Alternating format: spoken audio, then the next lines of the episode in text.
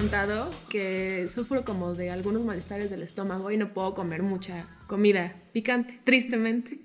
Entonces me he visto en la necesidad, con todo esto de la edad, que es muy triste, de pues implementar cambios en mi vida alimenticia. ya valió gorro. Así que desde hace aproximadamente un mes, todos los días he empezado mi mañana con un jugo verde. Que de hecho yo soy muy fan del jugo verde. Mmm, qué delicioso. Que entonces tú no eres muy fan. Mm, no, no me gusta el jugo verde. No tomen jugo verde, es malo. Se puede No es cierto, o cállate. algo así. Es muy bueno, pero mi historia de mal gusto es que entonces he estado comprando, he estado visitando el mercado más de una vez por semana.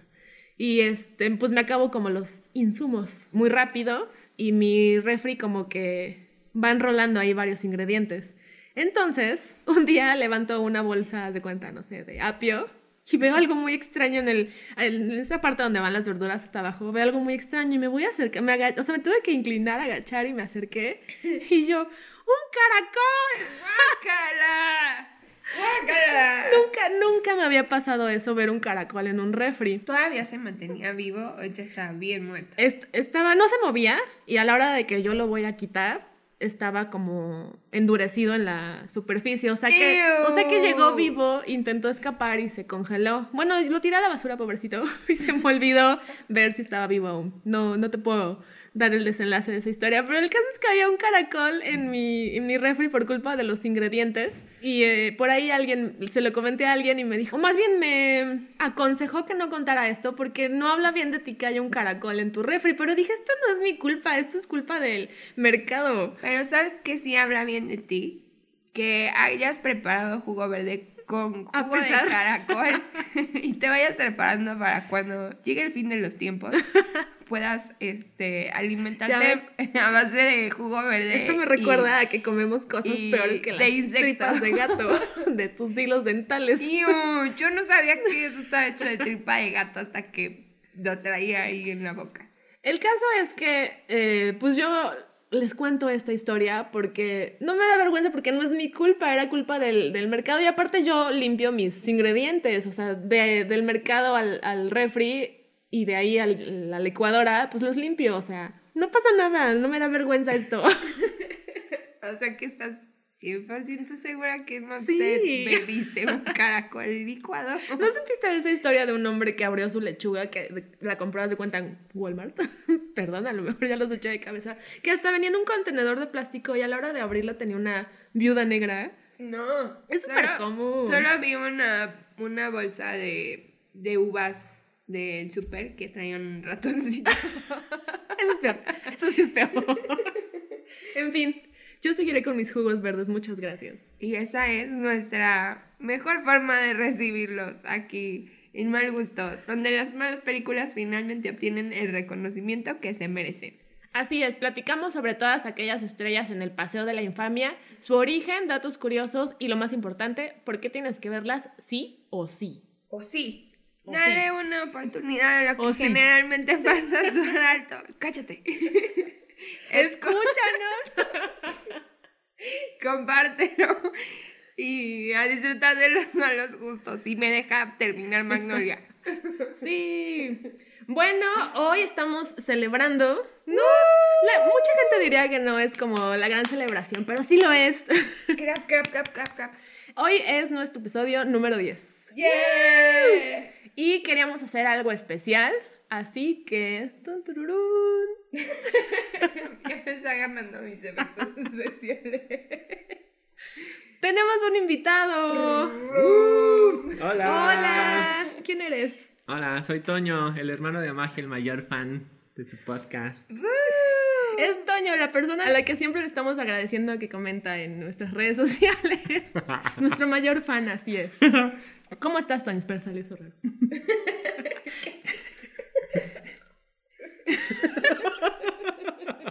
Dije, ¿qué fue eso? ¿No respiré bien? ¿O qué pasó? Un caracol. Ok. No puedo parar. ¿Cómo estás, Toño? Muy bien, muy bien. Ando limpiándome intestinalmente gracias a tus jugos verdes. Ah, sí, hoy, hoy te tocó jugo verde también. Con caracol gratis. Todavía no sabías la historia del caracol. ¿Qué piensas ahora? Eso explica el sabor, solo diré eso. No es cierto. Ay, son muy buenos. Suena, suena delicioso. En fin, continuamos con el podcast. Bienvenido. Estamos muy contentas de tener a nuestro primer invitado, más que muy especial. Sí, estamos muy emocionadas, muy contentas, es verdad. Bienvenido y gracias por escucharnos. Gracias a ustedes y muchas felicidades por su décimo episodio. Bueno, el caso es que no paramos la celebración con eh, tu invitación, con tu presencia, sino es que también quisimos ver una película como que fuera importante para nosotros tres o como que nos uniera, algo así. Y dijimos, a los tres nos gustan los musicales. ¡Yay! ¿Qué elegiremos esta vez?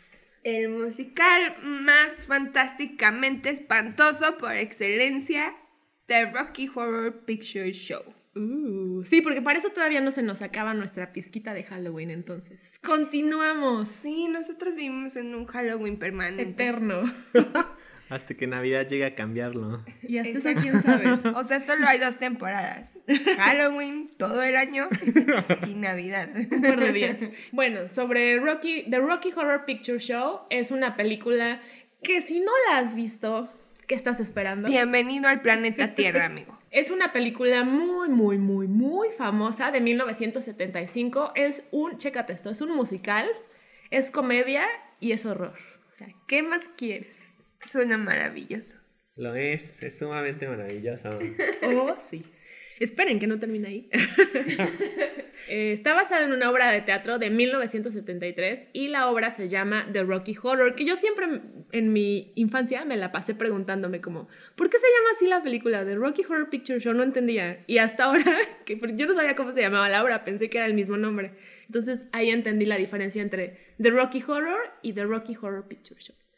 La película es entre una parodia y un tributo, tanto al cine de horror, al cine de ciencia ficción y a las películas de clase B que ya lo hablábamos antes, que son películas de bajo presupuesto, medias malas por ahí. Sobre todo de las películas bastante malas. La película cuenta la historia de una pareja a la que se le descompone el carro en una noche tenebrosa de lluvia, de tormenta. ¿Qué? Pero ve, ve cómo se va como sumando esto. O sea, la- la- yo creo que una de las razones por la cual deberían ver es, es- esta película es por esta explicación. Entonces, una pareja se le descompone el carro, entonces se bajan a un castillo en medio de la nada, entran así. Ah, no O sé, alguien les o abre sea, la puerta. donde no hay nada, pero sí hay un castillo. Porque así son las películas. Entran y hay un montón de gente excéntrica.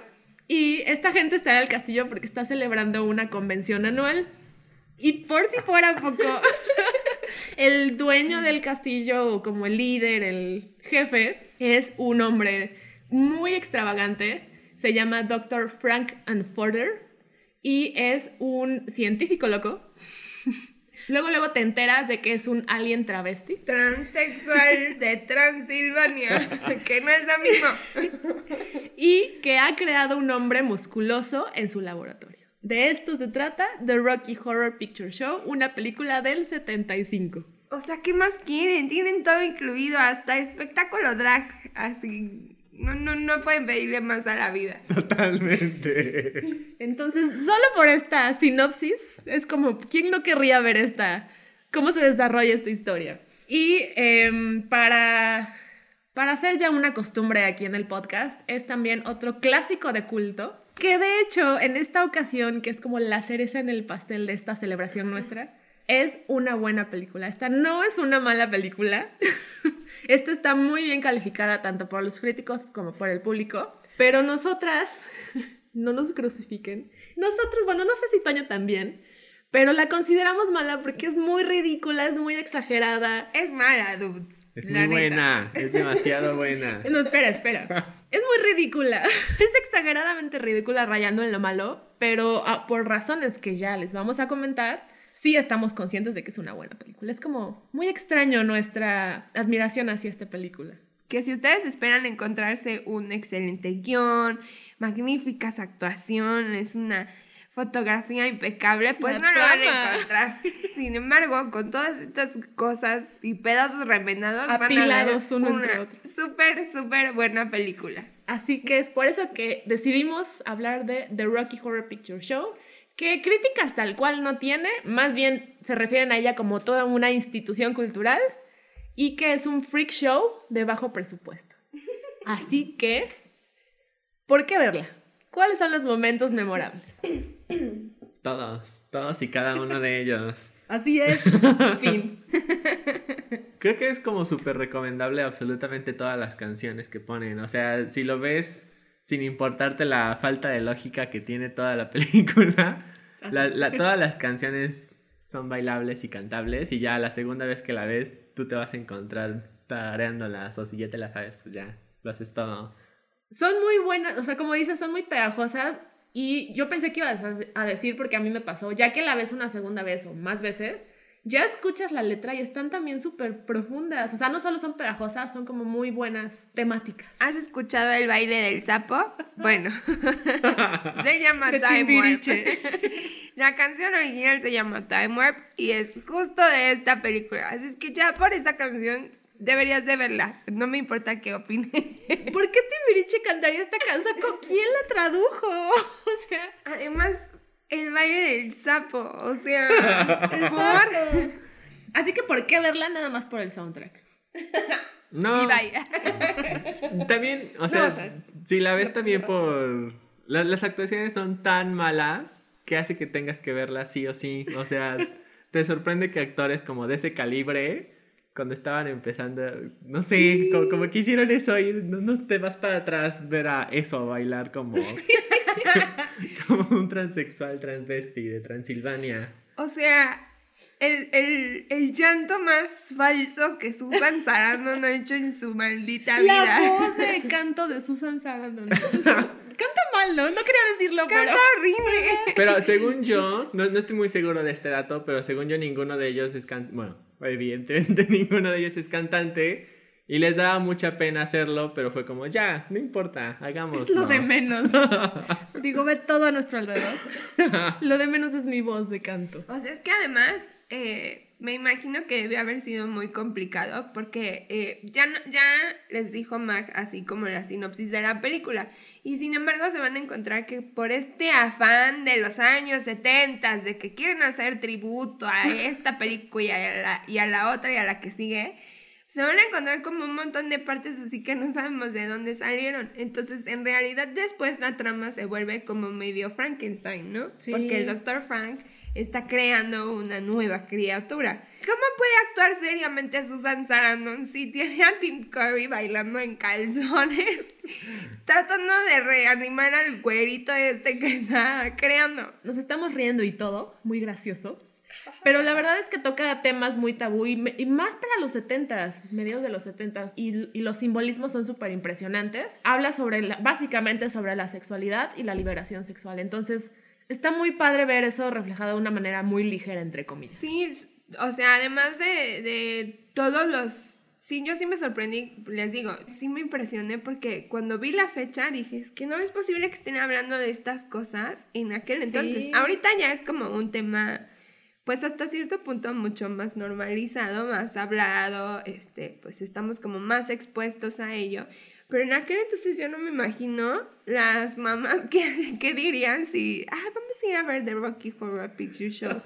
Y sale el señor así. Sí, yo creo que si no fuera por los efectos de los láseres y el maquillaje de las heridas y así, que, que se ven muy malos, muy, muy malos, sí esta película podría pasar totalmente como una película de hace uno o dos años, porque los temas que trata son, son totalmente pilares de muchas cosas que vemos ahorita en la televisión, en, en otras películas. Eh, porque si se fijan en el primer número musical, que es mi favorito, el de Time Warp, bueno, el primero en el castillo, todas las mujeres salen vestidas de smoking, o sea que no, que no era como una prenda común en las mujeres. Ya usaban pantalón las mujeres y todo, pero era como lo más normal era verlas como más femeninas. Entonces desde ahí dije, wow, no las van a sacar así en un super mini shortcito enseñando todo, sino como más empoderadas ellas. Oye, regresándome un poquitito, el principio de la película, o sea, lo primero que ves son unos labios rojos. es lo primero que ves. Durante cuatro minutos. y son los cuatro minutos mejores invertidos de tu vida, porque es la parte más hermosa de toda la Está muy padre, eso sí no lo niego, pero es, muy, o sea, alguien que nunca ha visto la película y así como, ah, voy a tomar el, consejo de, del podcast de ver la película y cuatro minutos, de, pero son unos labios nada más, o sea, no se ve ni la cara, entonces eso es como muy extravagante. Creo que ese es un muy buen primer filtro de si, si aguantas los cuatro minutos de los labios, vas a aguantar toda la película. Y la vas a, sí. y la vas a disfrutar. Aparte, obviamente, los labios, lo que sucede en, esta parte es que canta un, un, primer número musical. Entonces, como que, como dices, Toño, es como la mejor presentación de lo que estás a punto de ver y si lo aguantas, dale. Llégale. Para eso, eh, hay una primera, un primer planteamiento como te establecen qué está sucediendo, pero la verdad es que eso sale para mí sobrando. De ahí lo que vemos es que un hombre narra, son, hay intervenciones de un hombre narrando la trama que son muy extrañas, pero ahora sí, regresando al tema de Time Warp, de la del primer número musical en el castillo, a mí me da mucha risa que hay cortes del número musical en el castillo a este hombre narrando porque además, si ustedes lo han escuchado, ya no es la de Time Warp, pero si alguna vez han escuchado el baile del sapo, se pueden dar cuenta que tiene como, o sea, que, que canta unas cosas como muy spooky. Y después viene la parte del coro que son como instrucciones para que puedas bailarlo. Entonces, el señor que hace las veces de narrador... Y el señor un paso a la derecha. Con su, con su laminita y su, y su apuntadora. No, y la lámina aparte tiene dibujitos, o sea, por si no sabías que el paso es con el pie. Es irreal, no lo puedo creer. Eso máximo, de verdad tienen que ver. O sea, si no aguantan los musicales, aguanten hasta Time Warp y después quítenla. No importa, pero vean esa parte, por favor. Y bueno, si no les parecía suficientemente extraño toda la secuencia, los sirvientes, que además están como muy, este, pues físicamente hablando son como muy excéntricos, por decirlo de alguna manera. Resulta que llegaron a la convención de Dios sabe qué cosa, en donde hay muchísimos invitados y les bailan, ¿no? Así como para bienvenidos, vamos a bailar el Time Warp. Y luego aparece nuestro este, personaje principal. Yo pienso que es el personaje principal de la película. Definitivamente. Y eh, pues se puede ver a un hombre. ¿Cuánto mide Tim Curry? ¿Como un 80? ¿Quién sabe? Yo creo que tal vez. Porque podemos ver a un hombre tremendamente alto, con unas plataformas tremendamente altas, que camina envuelto en una capita así muy cookies, pero muy maquillado muy, muy maquillado.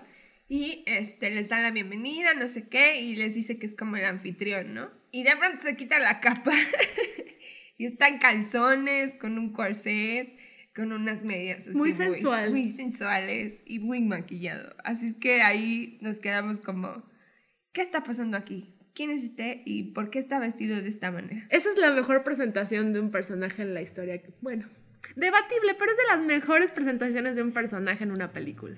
Sí, coincido contigo. Y el, el mismo este personaje es el doctor Frankenfurter y básicamente se describe a él mismo como un dulce travesti de la Transilvania transexual. Y así es como conocemos a nuestro protagonista. Que además déjenme decirles que no es Rocky. Yo mucho tiempo tuve ah, la, la mala idea de que como era el personaje principal, pues era Rocky. Y siempre que la veo es como a media película, me acuerdo que es el Dr. Frank, Franking, Franking, no sé qué. que no es Rocky. Frank, adelante. Y es que desde ahí van las parodias que hace la película, porque el Dr. Frank Franklin es, es, la parodia del Dr. Frankenstein y nos pasa lo mismo, o sea que todos creemos que es el monstruo el que se llama Frankenstein. Sí. Y no, o sea, hasta parodiaron eso, o sea, como la confusión que nos da a todos. Nunca lo había visto de esa manera. bueno, y ahí vemos la interacción entre estos dos personajes que al principio decíamos que se pierden por el que se les descompone el carro, con el resto de la gente que está en el castillo. Y como obviamente vienen de la lluvia y están bien mojados, ¿qué hacen? Pues los desvisten y los dejan en ropa interior y ellos no cuestionan. Bueno, la chava cuestiona un poco la situación, pero se quedan en ropa interior el resto de, bueno, casi el resto de la película.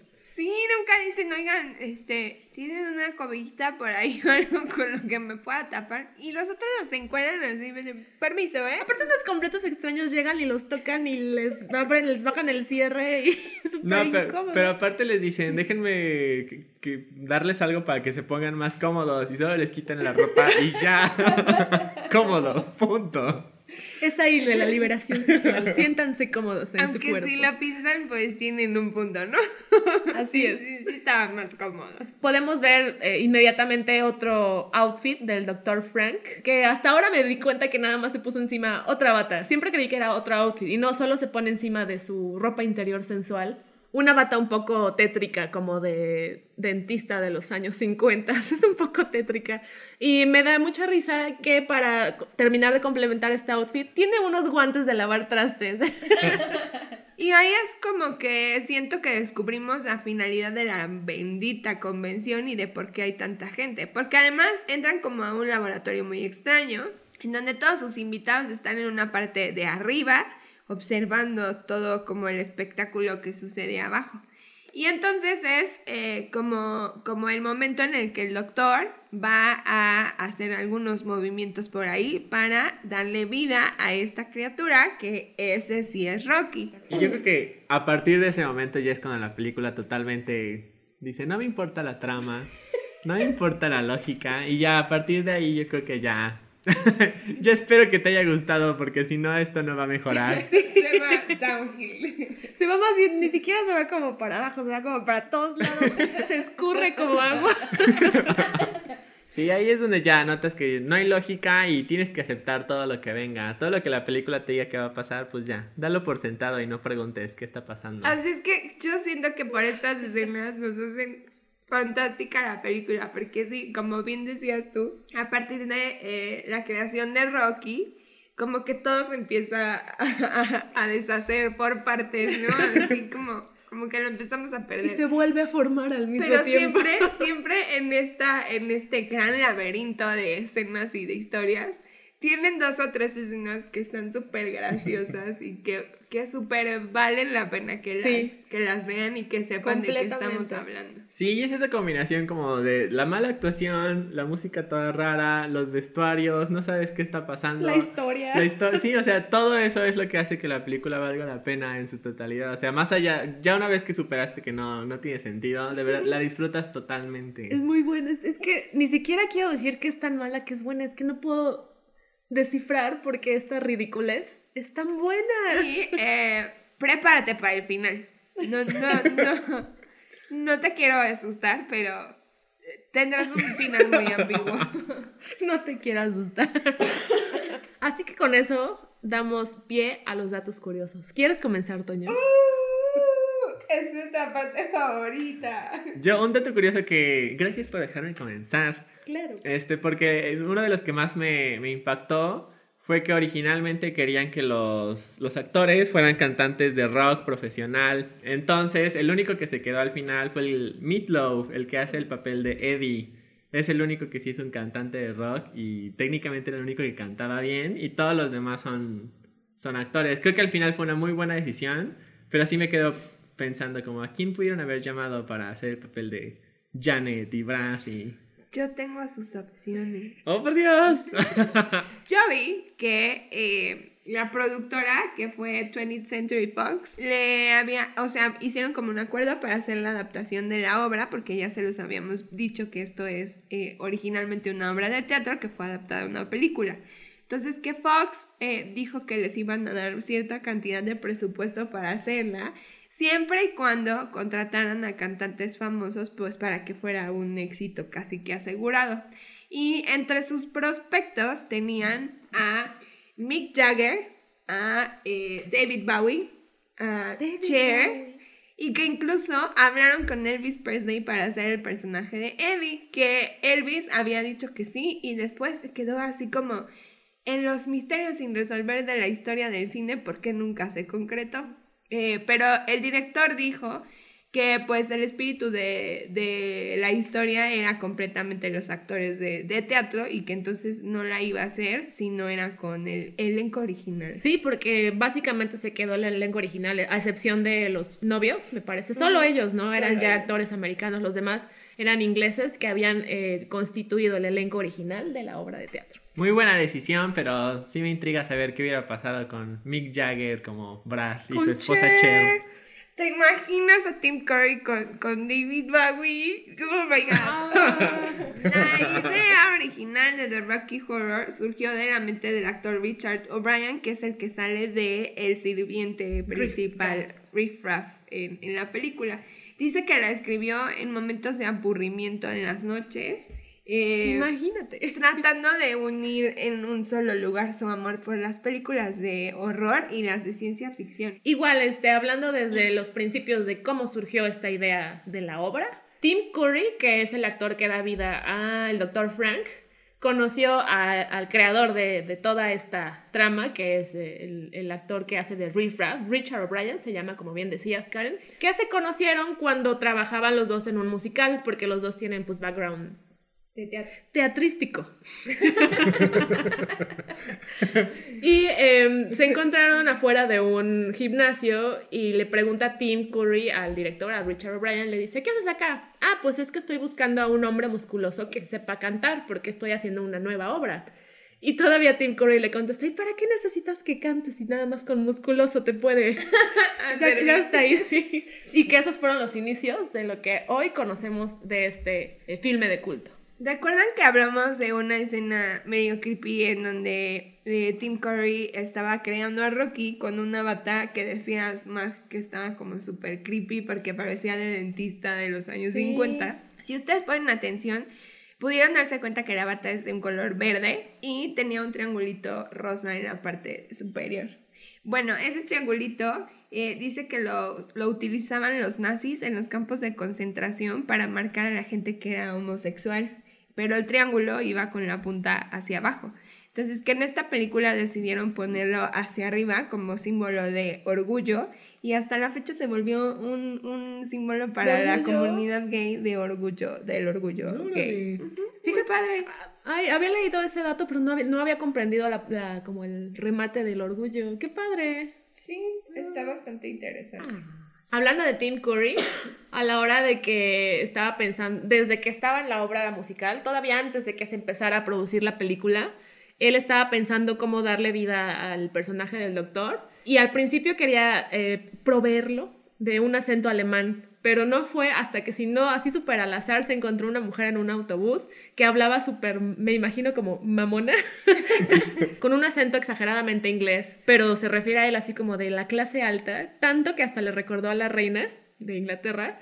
Dijo, así es como lo quiero hacer. Y a esto lo mezcló con un poco de lo que a él se refiere como la voz de teléfono de su mamá. y así es como eh, creó al doctor Frank. Qué cosa tan hermosa. Muy buena mezcla. Este, Tim Curry, te mandamos saludos como, como en cada episodio le mandamos saludos a nuestros amigos los actores. Que seguro nos escucha. Hace rato hacíamos mucho hincapié más que en ningún otro número musical en la canción de The Time Warp.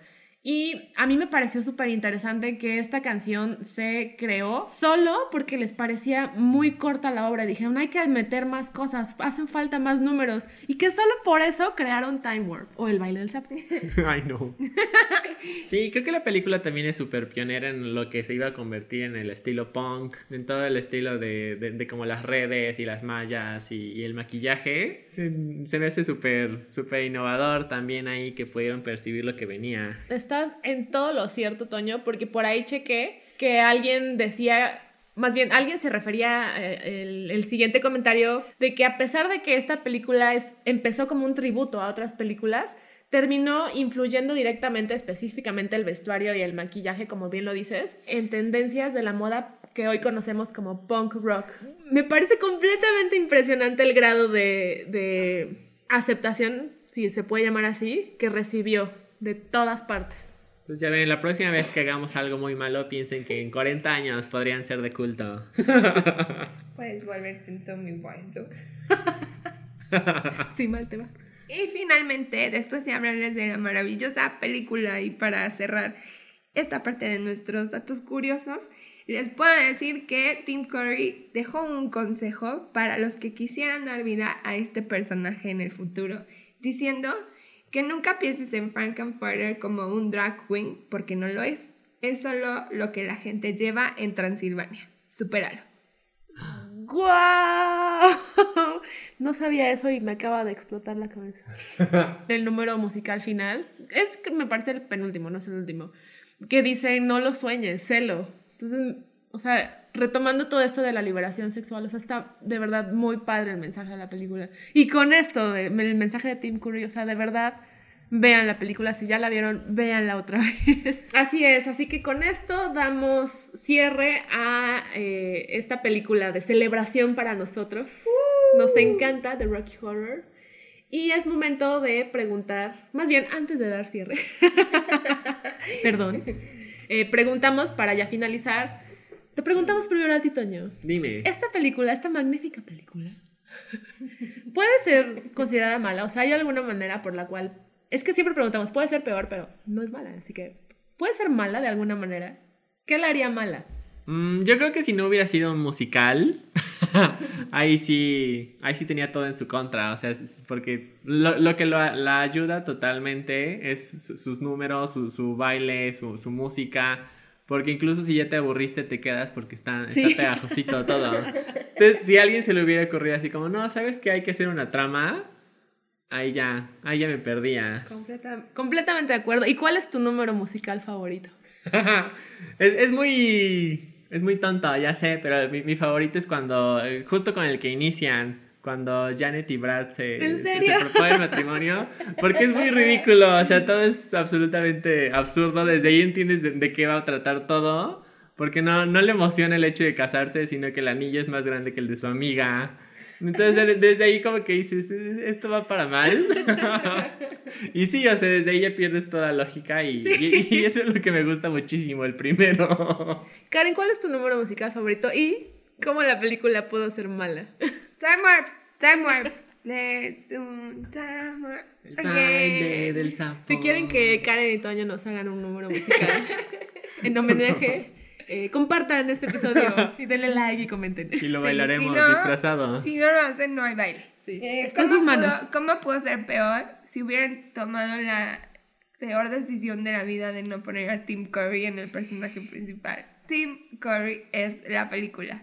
No hay más. O sea, todo en conjunto funciona muy bien, pero sí creo que el personaje principal salvó todo lo que pudo salvar. Entonces, él se me hace como la mejor decisión de la vida ever, por siempre. Quizás si no hubiera venido, si no se hubiera derivado de una obra, obra tan exitosa, la gente hubiera dicho como, ¿qué es esto? Y ahí se hubiera quedado. Ahora sí, hemos terminado tristemente de hablar de The Rocky oh. Horror. Nos despedimos de Rocky Horror para volverte a ver en un año. A más tardar. Sí, que se vuelva un ritual de Halloween. Sí. Así que ahora te preguntamos, Toño, algo que quieras recomendarnos, algo que estés viendo que valga la pena, tanto como ver The Rocky Horror, quizá más. Justo estaba muy emocionada por esta, esta pregunta, porque no sabía si recomendar algo que sí estoy viendo o recomendar algo que creo que entra mucho en el podcast. Porque representa todo el mal gusto que tengo, pero al mismo tiempo mi, mi, buena elección. Dinos, dinos las dos. bueno, en, en tema serio, vean Years and Years en HBO. Es muy, muy buena, muy, muy buena, recomendadísima. Trata de, de cómo, básicamente, hacia dónde nos estamos dirigiendo como, como sociedad, como mundo, con nuestras decisiones por política, economía y así. Pero eso solamente es en tema serio. En tema totalmente recomendado y que se van a reír o van a sufrir, no sé. Depende de si compartimos nuestro gusto. Hay una serie que acaba de sacar, me parece que FX. Bueno, no acaba de sacar, salió de hecho el año pasado y por eso enfatizo en acaba de sacar. Headers. Sacaron una serie de Headers. El, año pasado. el, el, clásico de. Bueno, otra película de Coulton. No sé si, si la hayan visto, si no se la super recomiendo. Decidieron adaptarla a serie y no sé. Mm, no sé cómo no sé cómo recomendarla porque es tan mala, tan, tan, tan mala. O sea, tomaron tantas malas decisiones que realmente tienes que verla porque te sorprendes de, cómo pudieron una y otra vez hacer, hacer malas decisiones con una película de culto. Mm, trata de de muchas chavas que se llaman. Como, es como Mean Girls de los Ajá, Exacto, es, la Mean Girls de los 80. Y con muertes. Con, exacto, con, un humor muy oscuro y, y agresivo y violento. y desde ahí pintaba para mal. Y de hecho, que querían hacer una serie antológica como American Horror Story y así y querían que la segunda temporada fuera como en la época de María Antonieta y que las María Antonietas fueran headers. Pero todo lo que hicieron en esta temporada, todo lo que hicieron en esta temporada es la razón por la que tienen que verla porque estuvo mal, o sea, desde, desde cómo plantearon las headers. No les quiero spoilear absolutamente nada, denle oportunidad al primer capítulo porque de verdad, no sé, es, totalmente espantoso que tienes que verlo solamente para, para, para espantarte, para impactarte. Sí, aceptamos. Pues el día de hoy nos vamos solo con tus recomendaciones. Oigan, ¿qué aprendimos hoy? Mm, aprendimos a hacer el baile del sapo. Sí. que la gente transexual transilvania es la mera onda. Quiero visitarlos. Yo creo que aprendimos que a veces cuando juntas tantas cosas muy malas, puedes sacar un resultado espléndido. Aprendimos que los jugos verdes no llevan caracol. Dato. Efectivamente, sí iba a decir. Aprendimos que si no eres juzgón y criticón, te la puedes pasar muy bien y ser quien tú quieras ser. ¿Qué? ¿No lo sueñes? ¿Celo? Celo. Ay, me encanta eso. Qué profundo, qué profundidad. Con eso nos quedamos, con esa hermosa enseñanza nos quedamos. Muchas gracias, Toño, por venir. Muchas gracias por escucharnos. Queda abierta la invitación. Muchas gracias a ustedes, soy súper fan. Uy, ay, gracias. te vamos a volver a invitar muchas veces. Esténse pendientes, ustedes pueden ser el próximo invitado. No, este es mi lugar. No se atrevan. Mándenos una carta. Carta postal número 210. Contestando las siguientes 16 preguntas. Y antes un duelo a muerte. Sí. Ya nos pueden seguir, o sea, sí, desde el principio, pero, pero si no lo hacen, les recordamos que nos pueden buscar en Spotify, Apple Podcast y Google Podcast.